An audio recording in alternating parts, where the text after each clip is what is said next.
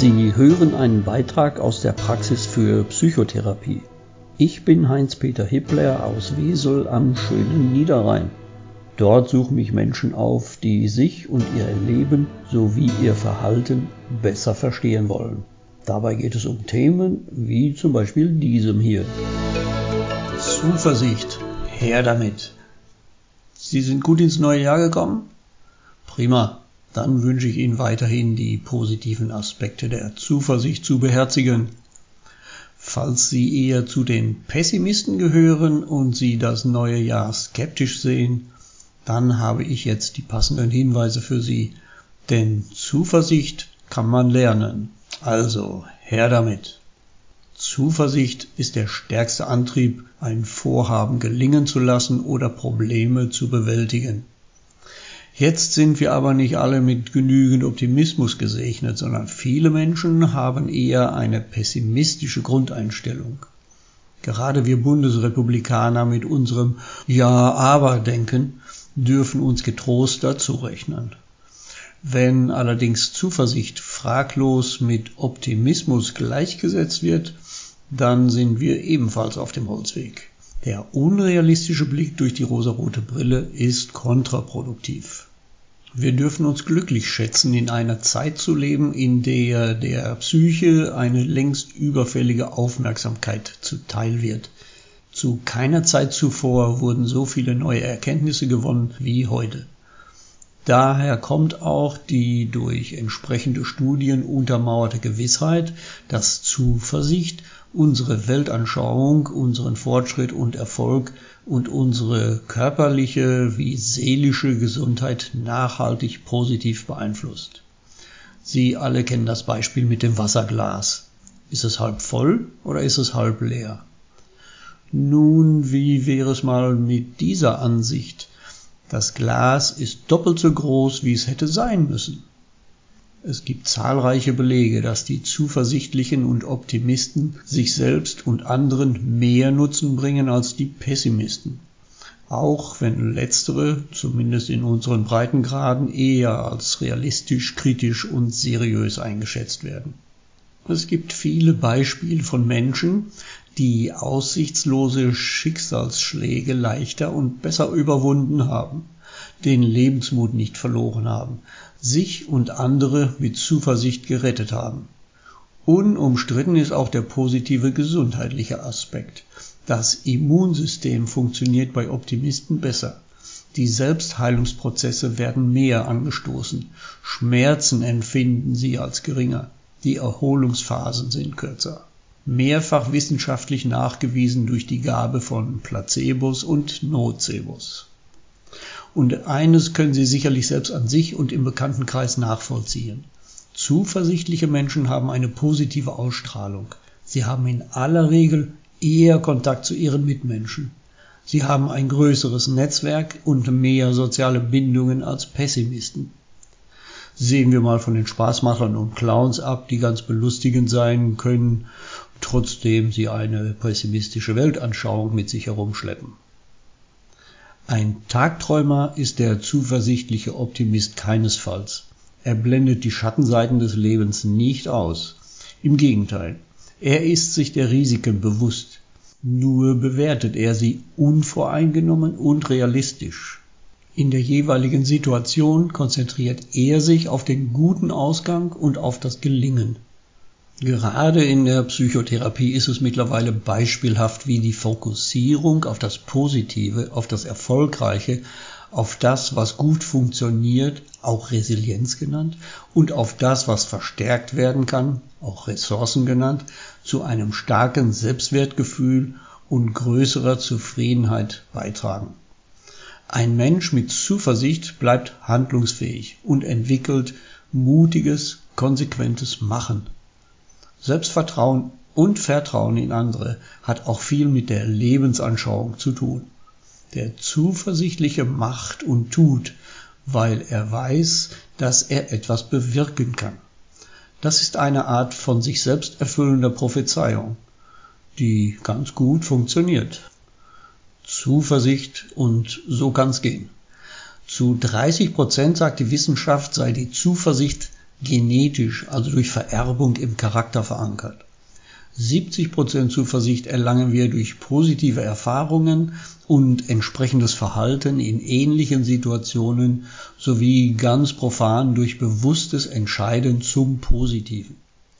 Jeder Mensch hat die Wahl, Dinge positiv oder negativ zu betrachten. Ob man mit Hoffnung und Zuversicht oder mit Angst, Selbstzweifel und Resignation an eine Sache herangeht. Positiv konditionierte Menschen beschönigen nichts oder verdrängen etwas. Nein, sie gehen konstruktiv und lösungsorientiert vor. Eine optimistische Grundhaltung fokussiert nicht auf das Problem oder auf das, was alles schiefgehen kann. Krisen, Probleme, Schwierigkeiten werden als das angesehen, was sie sind, nämlich zeitlich begrenzte, vorübergehende Umstände, die momentan volle Aufmerksamkeit beanspruchen. Sie sind nicht dauerhaft und auch nicht typisch oder wiederkehrend. Erinnern Sie sich an Ihre Erfolge. Aus Fehlern kann man lernen. Ganz weise Menschen lernen sogar aus den Fehlern anderer. Wenn Ihnen also ein Desaster passiert ist, bewahren Sie Ruhe, bringen Sie Ihre Emotionen unter Kontrolle, analysieren Sie, was, wie und wodurch ist es passiert. Nehmen Sie ein Blatt Papier zum Beispiel und schreiben Sie es auf. Wieso, weshalb, warum. Und dazu notieren Sie sich die möglichen Alternativen aus heutiger Sicht. Aus Erfolgen zu lernen kommt oft zu kurz. Dabei sind unsere Erfolge doch auch von uns gemacht. Vergewissern Sie sich Ihrer Erfolge. Gerne auch auf einem Blatt Papier. Was hat sich aus diesen Erfolgen heraus entwickelt? Meistens folgen aus einem besonders positiven Erlebnis weitere positive Dinge. Leider bemerken wir solche nicht so deutlich, weil wir sie für nichts Besonderes halten.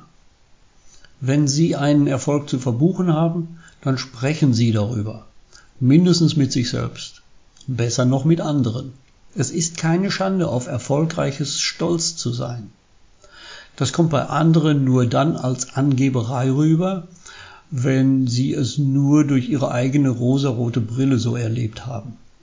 Also, kein Anglerlatein, kein Jägerlatein reden und kein Seemannsgarn spinnen. Und dann gibt es noch Vorbilder. Vorbilder sind wie Hefe. Wissen Sie, warum Japan, Südkorea, China und andere technologisch erfolgreich geworden sind? Nicht, weil sie nur kopiert haben, was die westlichen Industrieländer fabriziert haben, sondern weil sie aus unseren Fehlern und Irrtümern die richtigen Schlüsse gezogen haben. So konnten sie es besser machen und uns in vielen Punkten davonlaufen.